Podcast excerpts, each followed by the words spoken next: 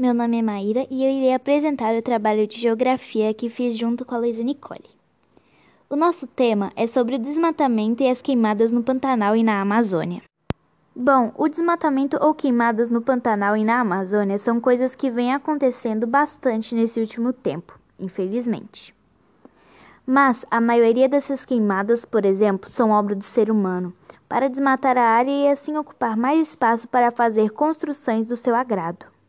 No Pantanal, pesquisas mostraram que de 2019 para 2020, os rios da área não recebem muita água, fazendo com que inunde menos e tenha mais área para desmatamento, queimadas e incêndios.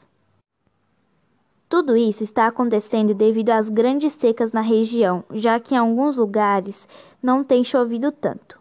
Hoje em dia, o Brasil enfrenta uma das suas piores crises ambientais de sua história, tendo uma grande consequência para a sociedade. Para evitar isso, podemos tentar transformar grandes partes da área do Pantanal e da Amazônia, ou as partes que não são, em áreas de preservação ambiental.